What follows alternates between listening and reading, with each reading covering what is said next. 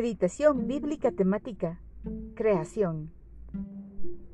La creación es la acción de dar existencia a una cosa a partir de la nada. Génesis 1.1 dice, Dios en el principio creó los cielos y la tierra. El primer libro de Crónicas, capítulo 16, versículos 25 al 26. Porque el Señor es grande y digno de toda alabanza, más temible que todos los dioses. Nada son los dioses de los pueblos, pero el Señor fue quien hizo los cielos. Primero de Crónicas 16:30. Que tiemble ante Él toda la tierra. Él afirmó el mundo, y éste no se moverá. Nehemías 9:6 Solo tú eres el Señor. Tú hiciste el firmamento, los cielos y todas las estrellas. Hiciste la tierra, los mares y todo lo que hay en ellos. Tú los preservas a todos y los ángeles del cielo te adoran. Salmo 19 del 1 al 2. Los cielos cuentan la gloria de Dios el firmamento proclama la obra de sus manos.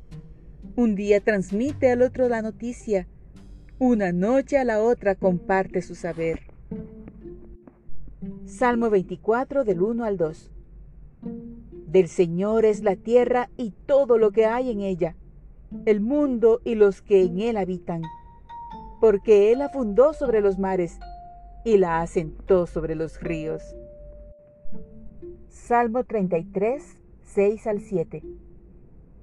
El Señor tan solo habló y los cielos fueron creados. Sopló la palabra y nacieron todas las estrellas. Asignó los límites al mar y encerró los océanos en enormes depósitos. Romanos 1:20 Porque desde la creación del mundo, las cualidades invisibles de Dios, es decir, su eterno poder y su naturaleza divina se perciben claramente a través de lo que Él creó, de modo que nadie tiene excusa. Primera de Timoteo 4, versículos 4 y 5. Todo lo que Dios ha creado es bueno, y nada es despreciable si se recibe con acción de gracias, porque la palabra de Dios y la oración lo santifican. Apocalipsis 4:11 Tú eres digno, oh Señor nuestro Dios, de recibir gloria y honor y poder, pues tú creaste todas las cosas y existen porque tú las creaste según tu voluntad.